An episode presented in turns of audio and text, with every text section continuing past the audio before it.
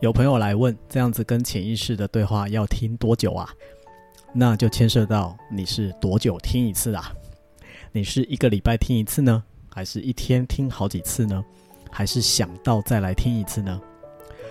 潜意识就像我们头脑里的指令，如果你想要用新的指令来替代旧的指令，那么反复反复的输入，如果有一天你发现，就算你没有在听的时候，你的头脑也会想起这些句子。表示你的潜意识指令正在改写当中了。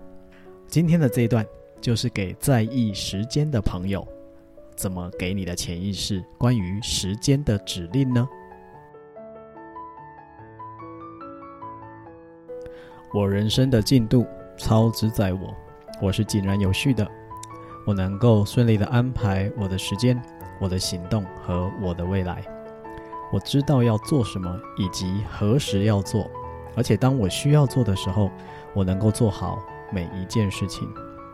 我总是计划着我的时间，我总是有充分的时间做我想要做的事情。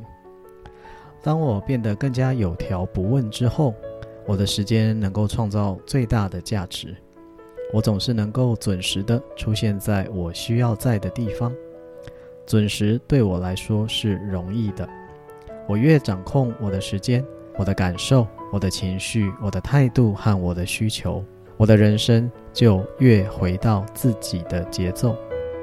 我有一个井然有序的心智状态，在所有的时候，我能够按照事情本然的本质以及所需要的节奏来进行。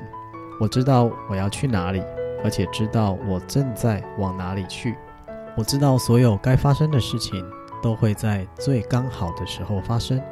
我也总是能够在我想要学习的时刻，学到我当下就需要的功课。对于我在思考一些什么，以及我是如何思考，我能够清醒地观察到它。因此，我总是能够放下那些对我无效的思考过程，而继续那些有效的思考过程。我掌握我的时间，我活在我的节奏。